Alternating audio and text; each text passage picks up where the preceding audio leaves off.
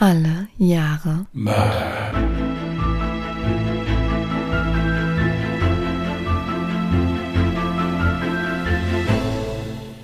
Herzlich willkommen zu Alle Jahre Mörder, der True Crime Podcast mit Christian, hallo. Und Jasmin. Hi.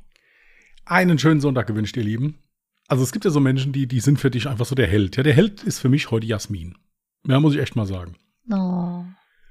Also ich habe die leider die komplette Woche gesundheitlich ziemlich da niedergelegen. Ich meine, ich bin das ja leider mittlerweile schon gewöhnt, aber es nervt einen dann trotzdem, vor allen Dingen, wenn man der Meinung ist, man kann trotzdem einen Fall schreiben. Ja, und dann Freitagmittag relativ schmerzhaft erfährt, dass es nicht funktioniert. Und dann hat man so eine Jasmin, die setzt sich dann die ganze Nacht hin und schreibt einen, weil sie wollte, dass es nicht ausfällt. Also das muss ich sagen, äh, ich meine, gut, Jasmin kann ja in meiner Kunst sowieso kaum höher steigen noch, aber wenn das möglich wäre, wäre sie dann spätestens jetzt. Ja, Was für eine Lobeshymne, das ist ja lieb. das ist Okay. auch vollkommen ernst gemeint jetzt. Das ist also Dankeschön. fernab von jeglichem, jeglicher Ironie oder so. Das ist mein voller, voller Ernst jetzt hier. Ja, das ist doch selbstverständlich. Du hast ja auch schon für mich einen Fall übernommen, wenn ich nicht konnte. Ich finde, ich habe das jetzt sehr toll vorgetragen Ja, und man kann das jetzt einfach mal so hinnehmen und dann ist es gut. Außerdem bin ich krank, habe bisschen, nehme ein bisschen Rücksicht. Ja. Danke. Dementsprechend machen wir den Fall auch heute nicht ganz so lange, vermutlich auch nicht in der Nachbesprechung. Also eigentlich wie, wie immer, keine Sorge. Ich hatte aber auch das Glück, dass ich tatsächlich schon zu dem Fall recherchiert hatte und mich auch schon, ja, eigentlich mehr oder weniger für den Fall entschieden hatte. Ich wollte nur noch abwägen, sind die Informationen, die ich zu dem Fall hatte, ausreichend? Und ja, ich konnte feststellen, die waren ausreichend und ich finde, ich habe einen noch unbekannten, spannenden Fall heute mitgebracht. Und wenn du möchtest, kann ich einfach direkt loslegen. Ja, ich setze mich zurück, trinke meinen ungesüßten Kräutertee und lausche ergriffen. Am 25. November 2018 geht im tschechischen Nova Petsch ein Anruf bei der Polizei ein. Eine Spaziergängerin meldet, eine menschengroße Puppe in einem Waldstück nahe dem Wanderweg Schwarzenberger Schwemmkanal liegen gesehen zu haben. Das Waldstück ist gerade mal 10 Kilometer von der deutschen Grenze entfernt. Die Polizei Budweis vermutet hinter dem Fund eine Puppe, die Bergretter zum Trainieren verwenden und schickt eine Streife los, um die Puppe zu entfernen. Doch was keiner ahnt, was sich hinter der dichten Nebelwand verbirgt, ist keine Puppe, sondern ein nackter Toter.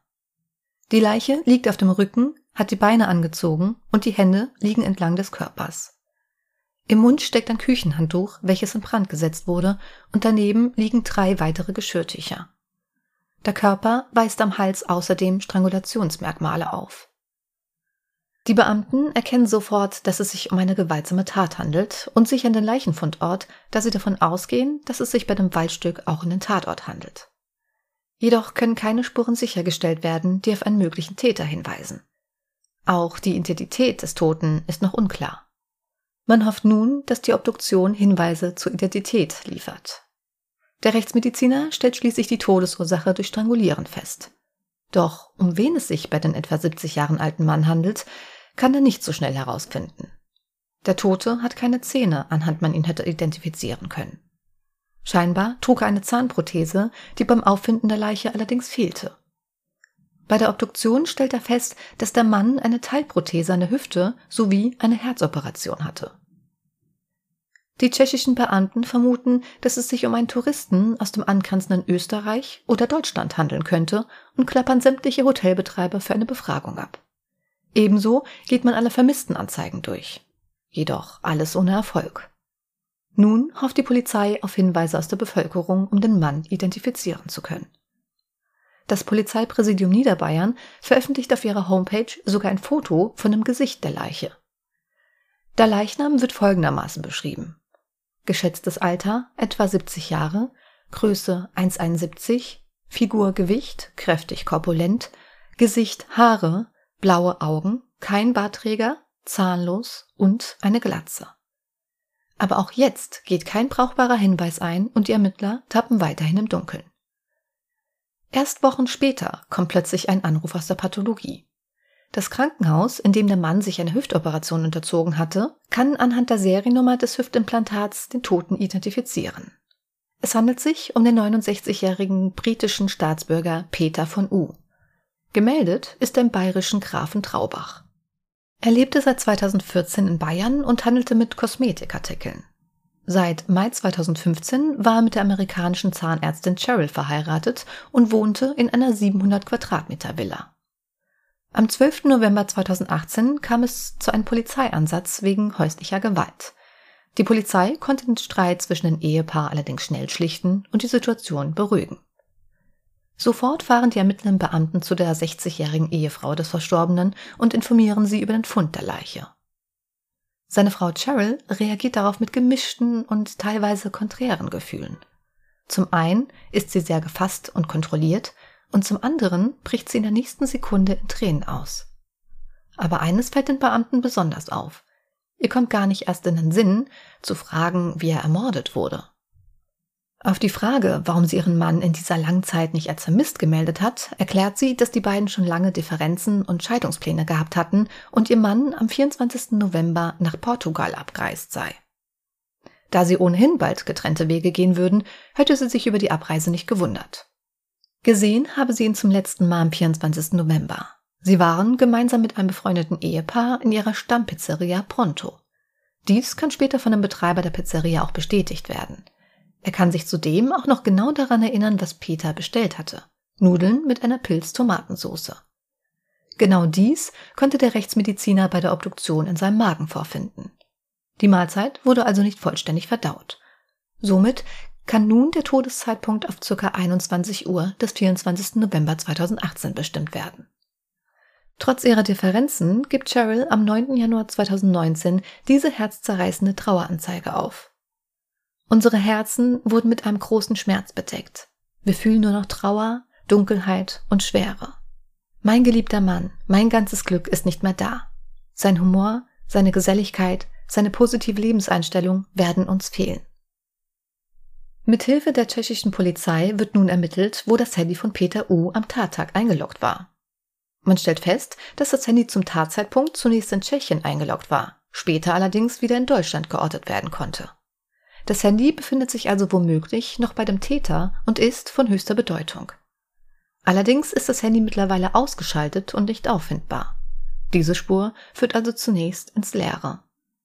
Auch das Handy von Cheryl wird überprüft. Dieses war dauerhaft in Bayern eingeloggt.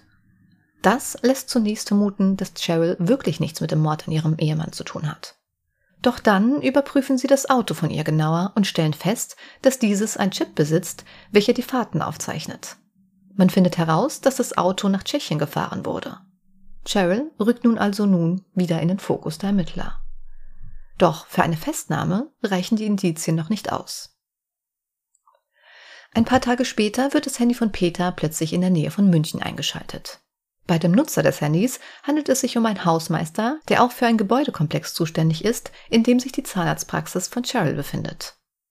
Er gibt zu Protokoll, dass sich das Handy, eingehüllt in einem Plastikbeutel, in einer geleerten Mülltonne befand. Gefunden hatte er es am 27. November 2018 in der Mülltonne des Gebäudekomplexes, in dem sich auch Cheryls Zahnarztpraxis befindet. Dies reicht den Ermittlern und der Staatsanwaltschaft für einen Haftbefehl. Cheryl von U wird am 12. Februar 2019 festgenommen. Auf dem Polizeipräsidium gesteht Cheryl, dass sie einige Tage zuvor bei ihrem Ehemann im Schrank eine Garotte, ein Würgeinstrument, gefunden hätte. Am Abend des 24. November habe sie die Garotte genommen und ihrem Mann in dessen Schlafzimmer gefragt, was das sein solle. Daraufhin habe er die Garotte abgenommen, gesagt, ich zeige es dir, und den Draht um ihren Kopf gelegt. Anschließend sei es zum Kampf gekommen. Sie habe sich gewehrt und schließlich den Draht ihm um den Hals legen können und zugezogen. Doch die Ermittler zweifeln daran, dass es sich bei dem Mord um Notwehr gehandelt hat. Cheryl wird anschließend dem Ermittlungsrichter beim Amtsgericht Regensburg vorgeführt. Dieser hält den von der Staatsanwaltschaft beantragten Haftbefehl wegen des dringenden Tatverdachtes des Mordes aufrecht und Cheryl wird in eine Justizvollzugsanstalt eingeliefert. Mittlerweile haben die Ermittler auch Durchsuchungsbeschlüsse für das Wohnanwesen des Verstorbenen sowie für die Geschäftsräume der Ehefrau. Bei der Durchsuchung nach möglichen Beweismitteln werden unter anderem mehrere Datenträger und Unterlagen sichergestellt. Außerdem entdecken sie das Überwachungssystem des Hauses und werten die Überwachungsvideos aus. Sofort fällt auf, dass die Überwachungskamera am Tattag um 20.40 Uhr ausgeschaltet wurde. Das alles kann kein Zufall mehr sein. Die Staatsanwaltschaft wirft Cheryl von U vor, ihren Mann aus Habgier ermordet zu haben. Die Staatsanwaltschaft ist davon überzeugt, dass Cheryl ihren Mann tötete, um ihm gegenüber, im Falle einer Scheidung, keine finanziellen Verpflichtungen zu haben. Doch wie konnte es so weit kommen? Immerhin klang es vor ein paar Jahren noch nach der großen Liebe für das ältere Paar. Der britischen Tageszeitung Daily Mail gaben sie 2013 noch ein Interview bezüglich ihrer einmaligen Liebe mit dem Titel You Can't Hurry Love. Die aus den USA stammende Medizinerin Cheryl war gerade frisch geschieden, als sie im März 2011 den ebenfalls geschiedenen Peter von U während einer edlen Dinnerparty in Windsor kennenlernte. Beide verkehrten in höchsten Kreisen. Peter war in München geboren, aber mit drei Jahren mit seinen Eltern nach England ausgewandert. Cheryl habe sich beim ersten Date in Peter verliebt. Sie sei immer noch jedes Mal aufgeregt, wenn sie ihn sehe. Bei ihm fühle sie sich geliebt und sexy und vor allem bringe er sie zum Lachen. Schon vier Wochen nach dem ersten Date habe Peter sie gefragt, ob sie seine Frau werden wolle. Sie habe ohne zu zögern Ja gesagt. Es war Liebe auf den ersten Blick. Wir passen einfach zusammen, hatte der Brite der Zeitung gegenüber angegeben. Er bedauere nur, Zitat, dass wir uns nicht schon vor 30 Jahren kennengelernt haben, denn ich habe keine Kinder und ich hätte gerne eine Rugby-Mannschaft mit Cheryl gehabt, sagte der Ermordete in einem Interview vor vier Jahren. Doch im Laufe der Jahre benahm sich Peter immer seltsamer, schildert Cheryl später ihre Psychologin. Er habe immer mehr Alkohol getrunken, im Haus randaliert und zeitweise nicht mehr mit ihr gesprochen. Das Paar hatte sich bereits probeweise getrennt, aber noch unter einem Dach gelebt. Während sie mit ihrer Praxis das Geld verdient habe, sei es seine Lieblingsaufgabe gewesen, auf Partys zu gehen und zu Partys einzuladen. Das habe sie allerdings nicht gestört. Anfang 2019 habe sie eine Kur im Bayerischen Wald gemacht, um abzunehmen und ihr Leben zu reflektieren. Anschließend habe sie sich stärker und selbstbewusster gefühlt, womit ihr Mann schwer habe umgehen können. Ihr aber habe es nicht mehr gepasst, seine, Zitat, Cheerleaderin spielen zu müssen. Er habe ständig bewundert werden wollen. Außerdem gesteht sie ihrer Psychologin gegenüber, dass es ein Kampf auf Leben und Tod war und dass sie direkt nach der Tat euphorisch gewesen sei, weil sie diesen Kampf gewonnen hatte. Die Leiche habe sie nach Tschechien gebracht, weil sie davon ausgegangen sei, Zitat, hinter dem eisernen Vorhang würde diese nicht gefunden werden. Cheryl beendet das Geständnis ihrer Psychologin gegenüber mit den Worten, ich schäme mich für alles. Beim Prozessbeginn will sich Cheryl von U nicht äußern. Ihr Anwalt lässt nur so viel verlauten. Die Mandantin nimmt in Anspruch, in Notwehr gehandelt zu haben. Angeklagt ist sie wegen Mordes aus Habgier. Cheryl hat sich auf Notwehr berufen. Ihr Anwalt plädiert deshalb auf Freispruch bzw. alternativ auf fünf Jahre Haft für Totschlag in einem minderschweren Fall. Cheryl hatte zuvor betont, die Tat alleine begangen zu haben. Wie sie es schaffte, Peter von U zu überwältigen und ihn zu erdrosseln, ist nach wie vor unklar. Eine Vermutung war, dass sie ihn zuvor mit Diazepam betäubt hatte, das aus einem Notfallkoffer ihrer Praxis verschwunden war. Doch wie schaffte sie es, die Leiche anschließend ins Auto zu schleppen? Ihr Gärtner Andrew gerät in Verdacht, ihr dabei geholfen zu haben, da dieser direkt nach der Tat eine Zahlung von 10.000 Euro von Cheryl erhielt. Auch Andrew wird als Zeuge geladen. Aufgrund von Corona-Maßnahmen wird dieser allerdings nur telefonisch dem Landgericht zugeschaltet. Dieser weist die Vorwürfe entschieden zurück. Außerdem kann Cheryls Verteidiger dem Gericht glaubhaft belegen, dass diese Zahlung eine völlig normale Jahreszahlung ist, die sie auch die Jahre zuvor für seine Arbeit geleistet hat. Ebenso kann der Verteidiger das Mordmerkmal Habgier widerlegen. Hierfür werden im Prozess sämtliche Vermögen offengelegt. Vielmehr zeichnet sich immer mehr das Bild einer kaputten Ehe, die Cheryl immer mehr belastete. Mitarbeiterinnen der Zahnärztin berichten im Prozess von Brandwunden und Kratzern, die sie an Cheryl bemerkten, und über das schreckliche Verhalten von Peter. Sie berichten davon, wie Cheryl von ihrem Mann immer wieder niedergemacht wurde. Auch ein Handwerker und das Gärtner-Ehepaar geben an, zwischen den Eheleuten Spannungen mitbekommen zu haben. Doch Notwehr wird vom Gericht ebenso ausgeschlossen. Im Internet hatte die Angeklagte den Ermittlungen nach Texte gesucht wie die zehn entsetzlichsten Hinrichtungsmethoden der Geschichte, wie ein Mensch in Brand gesetzt werden kann, finanzielle Folgen einer Scheidung, Männer in Beziehungen verstehen sowie mit 60 nochmal durchstarten. Sie habe die Menschen in ihrem Umfeld getäuscht und belogen, indem sie erklärte, ihr Mann sei einfach so weggefahren. Sie wisse nicht wohin. Zudem habe sie sich wenige Tage nach der Tat gegenüber Zeugen beschwert, dass ihr Mann ihr nicht einmal zum Geburtstag gratuliert habe. Die Frau habe sich ein Netz an Lügen ausgedacht, zahlreiche Mails und Handynachrichten verschickt, über das Verschwinden ihres Mannes gerätselt und darüber spekuliert, warum wohl Geschirrtücher neben der Leiche abgelegt worden seien. In ihrem letzten Wort vor der Urteilsverkündung bittet Cheryl noch darum, dieses Gedicht vortragen zu dürfen. Ich wollte es nicht, aber ja, er ist gestorben. Ich plante es nicht, aber ja, er ist gestorben. Ich beschwöre es bei meinem Leben, Sie müssen mir die Freiheit geben.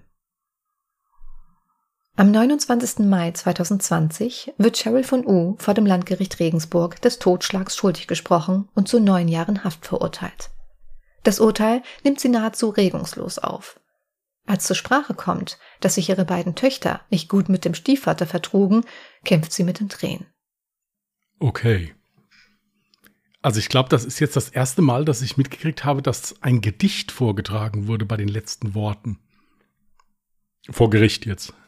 Ja, also das muss wohl auch eine ziemlich ja, merkwürdige, teilweise auch lustige Situation gewesen sein vor Gericht. Du musst dir das so vorstellen, sie hat ja wirklich während der kompletten Verhandlung geschwiegen. Und die Richter haben das im, äh, am Ende auch wirklich sehr positiv angemerkt dass wenn sie auch irgendwas hatte, dann hat sie beispielsweise auch nur das Ganze auf den Zettel geschrieben und wortlos das ihrem Verteidiger dann halt gereicht, damit dieser dann diese Information noch anbringen kann. Also sie hat sich sehr, sehr vorbildlich während der ganzen Verhandlung verhalten und dann zum Ende hat sie dann halt darum gebeten, dieses Gericht vortragen zu dürfen. Der Richter hat dann wohl auch schon Stift gezückt, weil er dachte, ja gut, wer weiß, was jetzt kommt, äh, wird jetzt vielleicht ein bisschen länger und hat das, glaube ich, mit so einem kleinen Schmunzeln dann halt einfach so hingenommen. Ja, aber so generell muss ich sagen, wirkt, wirkt die Frau irgendwie so ein bisschen komisch auf mich. So, es ist alles so ein bisschen überdreht.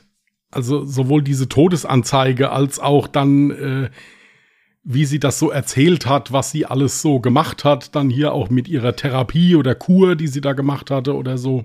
Mhm.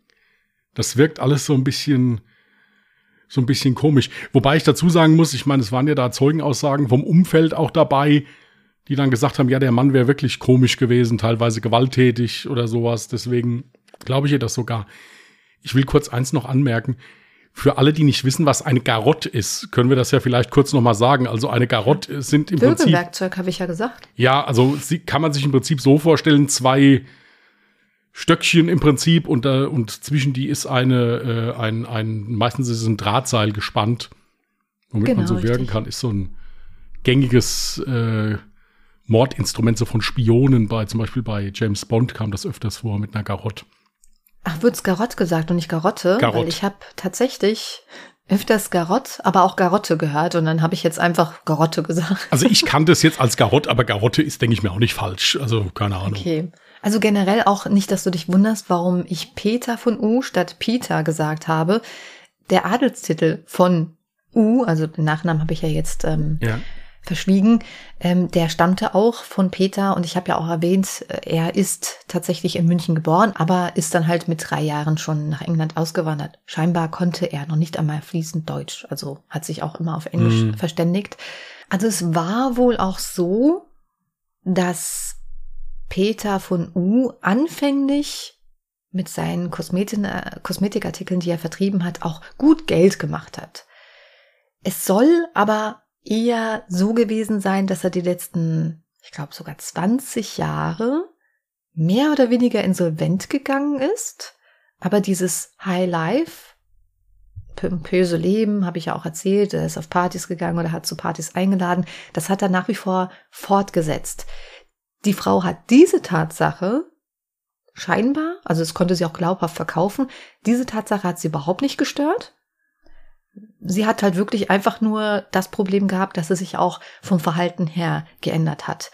Es stand auch im Raum, dass er wohl eine Krebsdiagnose hatte und seine Verhaltensänderung nach dieser Diagnose kam. Also es kann gut sein, dass das miteinander zusammenhängt. Mhm. Habgier konnte, wie gesagt, ausgeschlossen werden, weil halt wirklich einfach das komplette Vermögen von der Angeklagten offengelegt wurde. Also die hatte nicht nur eine Zahnarztpraxis, die hatte die in München, die hatte die aber auch ebenso gut in England. Also die hat Ja gut, so ist da- verschiedene die Einnahmequellen Geld. gehabt. Die hatte hat die sehr, gut sehr Geld. gut Geld. Ja, Ja. das hat man ja schon allein daran festgestellt. 700 Quadratmeter Villa, ja. Ja. Ähm, dementsprechend konnte nachgewiesen werden, nein, sie hatte jetzt keine Angst, irgendwelche finanziellen Verluste zu haben, wenn sie sich scheiden lässt. Und dadurch, dass das Mordmerkmal Habgier ausgeschlossen werden konnte, konnte sie auch tatsächlich nur noch wegen Totschlags verurteilt werden, was ich sehr interessant finde. Wie findest du denn jetzt das Urteil? Findest du es gerechtfertigt, dass man deswegen sagt, okay, die bekommt nicht lebenslänglich, sondern weil das Mordmerkmal Habgier halt einfach ausgefallen ist, gibt's jetzt nur Totschlag und neun Jahre? Ja gut, ich meine, für eine Mordverurteilung müssen ja gewisse Sachen gegeben sein. Zum Beispiel Habgier oder eine Planung des Mordes. Ja. Genau.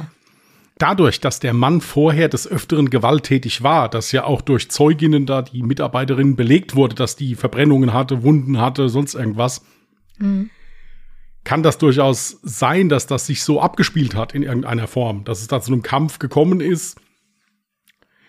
Nur dann ist es meiner Meinung nach so, wenn ich das Mordmerkmal der Habgier jetzt hier in dem Fall ausschließen kann und die Frau sagt, es wäre Notwehr gewesen, dann verstehe ich nicht, wie die jetzt bei Totschlag rausgekommen sind. Naja, weil die Notwehr widerlegt werden konnte durch ihre ganzen Internetsuchverläufe, die sie ja schon vorher getätigt hatte. Ja, gut, da komme ich aber jetzt wieder, wenn jetzt dann, dann darf bei uns beiden nie irgendjemand im Umfeld jemandem was passieren, wenn man sich unsere Internetsuchverläufe mal anguckt. Das habe ich auch schon oft gesagt, ja. Ja, dann, dann, dann sieht's auch finster aus.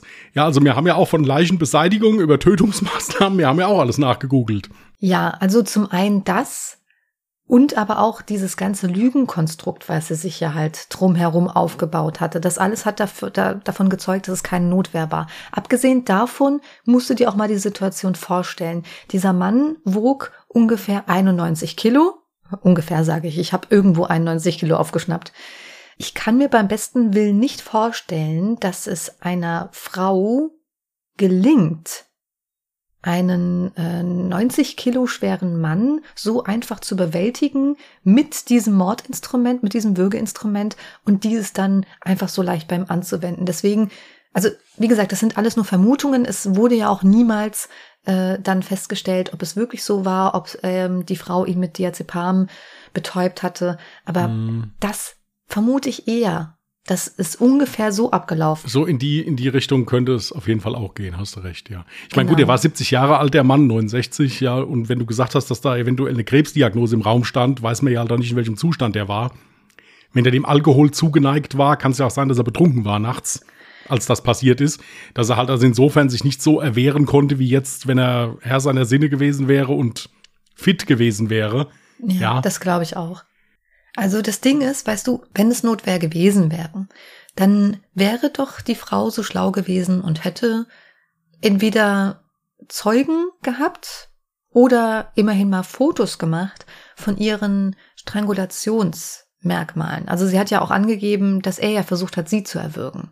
Dann hätte ich an der Stelle, um das nachher dann auch beweisen zu können, falls das Ganze mal ins Tageslicht kommt, hätte ich ja dann immerhin dann diese Würgemale mal abfotografiert oder einen Zeugen dafür gehabt. Ja gut, das Problem bei Notwehr ist halt eben, auch wenn ich in Notwehr gehandelt habe, kann ich nach dieser Tat die Polizei rufen. Und kann sagen, hier, pass auf, das ist, das ist passiert, ich bin angegriffen worden. Richtig, das auch, ja. Dann brauche ich nicht die Leiche wegzuschaffen und äh, irgendwelche hochdramatischen äh, Beerdigungsanzeigen zu formulieren. Dann kann ich ja sagen, hier, ich habe mich nur gewehrt. Ja, im Richtig. Prinzip, ich bin bereit dafür gerade zu stehen, es ist jetzt halt passiert. Das ist halt schwierig. Ich meine, so erwürgen als Notwehr ist halt auch immer eine schwierige Sache. Wenn ich jetzt ein Messer habe und stech einmal und hab, dann, dann kann man noch sagen, okay, das war Notwehr hier. Aber wenn ich jetzt jemanden über, über eine, ich meine, erwürgen ist ja auch ein, ein Prozess, der halt auch einen Moment dauert. Ja, also der ist ja schon deutlich vorher kampfunfähig. Ist immer Ja. schwierig, also das ist schwierig, das, das ist schwierig. Wenn das eine astreine Notwehr gewesen wäre, hätte sie danach die Polizei rufen können. Und es ist ja eine gebildete Frau, also es ist ja jetzt äh, jemand, Richtig. der durchaus in der Lage ist, klar zu denken. Und stattdessen war sie so intelligent genug, um zu versuchen, sämtliche Spuren zu beseitigen. Ich hatte am Anfang erwähnt, der Mann wurde ohne Zähne vorgefunden, also er hatte ja eine Zahnprothese. Dementsprechend, äh, also erst haben sowieso alle vermutet, weil in den Medien nur aufgetaucht ist, der Mann wurde ohne Zähne aufgefunden, weil sie ja Zahnärztin ist, dass Das sie ihm war- die Zähne gezogen hat. Das war aber tatsächlich auch das Erste, was ich gedacht hatte. Ja, dem war aber nicht so. Er hatte einfach eine Zahnprothese und diese hatte er nicht im Mund. Ja, ob die jetzt von ihr entfernt wurden, wurde jetzt nicht festgestellt. Ich vermute es allerdings. Ebenso hatte sie ja auch versucht, ihn durch diese äh, in Öl getränkte Geschirrtücher in Brand zu setzen, um damit nochmal eine Identifizierung der Leiche zu verhindern. Also sie hat das Ganze schon sehr durchdacht. Absolut, absolut. Nur sie konnte halt eben nicht damit rechnen, dass man anhand eines Hüftimplantats, der also durch die Seriennummer auch die Identifizierung des Opfers, ähm, Wo, wobei sie das als Ärztin eigentlich hätte wissen müssen. Aber ähm, vielleicht wusste sie auch nichts von, von einem Hüftimplantat. das kann sein. Gut, sie haben sich ja erst relativ spät kennengelernt. Ja, das Genau. ist, ist möglich. Ja, Oder sie hat halt einfach im Eifer des Gefechts nicht mehr daran gedacht, muss man jetzt mal ganz ehrlich sagen, ne? gut. Und wie gesagt, so eine Hüftimplantat kann man auch nicht mal schnell wegmachen, wie ein paar dritte Zähne. Also das ist halt, Richtig. also das ist schon nicht so einfach. Ja, Dann hatte ich ja zum letzten Satz gesagt, dass der Stiefvater, also Peter von U, Ja. nicht gut mit ihren Kindern klargekommen ist. Also sie hatte zwei Kinder, so Anfang 20 und Ende 20. Und anscheinend hatte Peter wirklich ein großes Problem mit den Kindern. Also er hat ihr auch verboten, dass die Kinder in die gemeinsame Villa kommen zum Ende hin und hat quasi gesagt, nee, also wenn du deine Kinder sehen willst, die haben in England gelebt, dann musst du nach England fliegen. Ich möchte das nicht, dass die herkommen. Und es war wohl auch so, dass ähm, sie auch gerade jetzt, es war ja im Ende November und Weihnachten stand vor der Tür und ihr sehnlichster Wunsch war, Weihnachten natürlich mit ihren Kindern zu verbringen. Und da hatte sie auch schon die ganze Zeit so diesen Druck im Hinterkopf, ja, hoffentlich ist der Peter dann schon weg. Deswegen wird vermutet, dass das einer der Gründe war, warum sie dann den Entschluss fasste, ihn umzubringen. Ja, gut, ich denke mir, da werden halt auch viele Faktoren mitgespielt haben. Wenn da wirklich häusliche Gewalt im Spiel war, wenn da halt wirklich das Verhalten von ihm halt auch so war, kann das halt auch sein, dass sich das über längere Zeit aufgestaut hat. Natürlich ist es so, dass die Kinder da auf jeden Fall auch noch mal mit ein Zünglein an der Waage waren. Aber gut, es sind zwei, zwei erwachsene Töchter im Prinzip und äh, es war jetzt keine arme Frau. Also da hätte man sich auch scheiden lassen können, so wie sie es ja offenbar auch vorhatte. Wie sie es gesagt hat, es war ja wohl in Planung, dass die beiden sich trennen. Ja. Ja.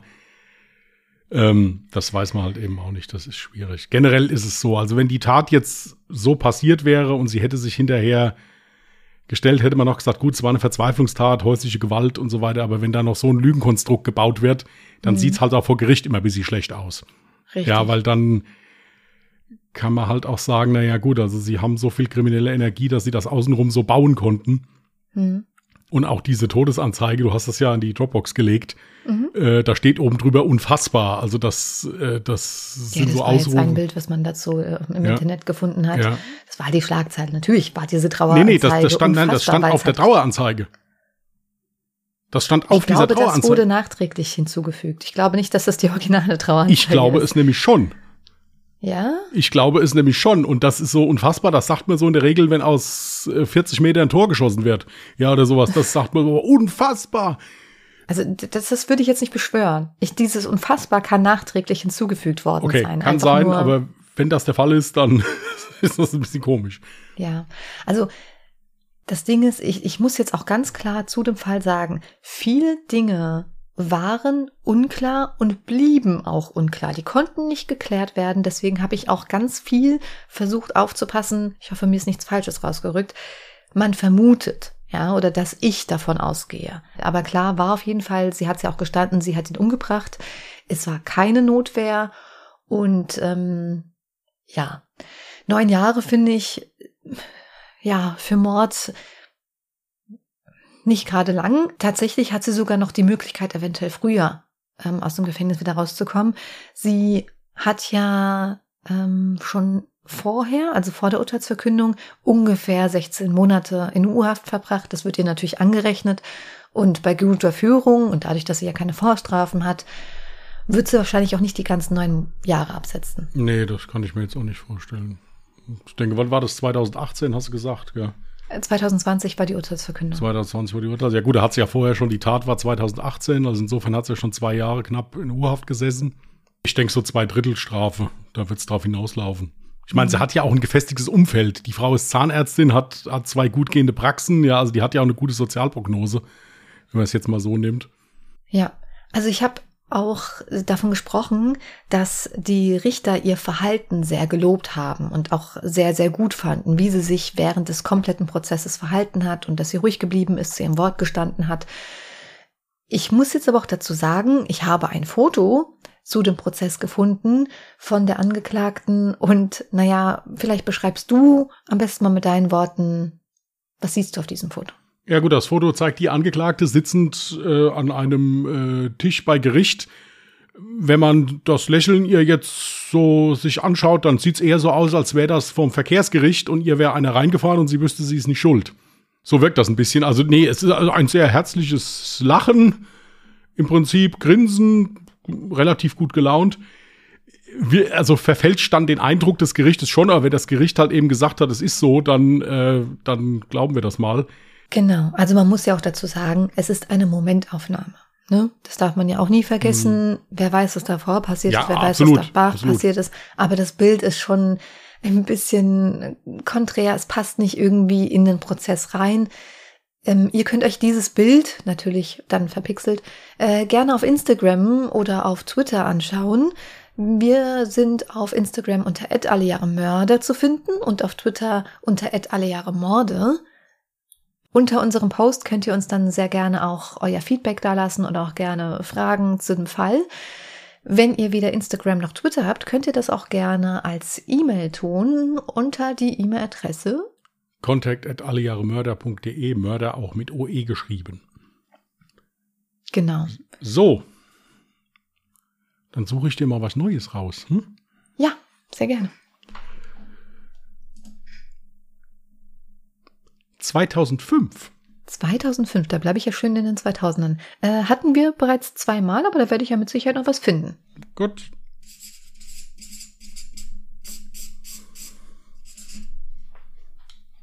Sehr schön. Und okay. nach wie vor gilt, wenn ihr Fallvorschläge für das Jahr 2005 oder generell Fallvorschläge habt, könnt ihr die uns gerne jederzeit senden unter den angegebenen äh, Profilen, die wir schon genannt haben oder auch per E-Mail. Denn wir haben ja mittlerweile eine Tabelle für Fallvorschläge, die wir immer wieder aktualisieren. Ganz liebevoll. Hat auch Jasmin gebaut.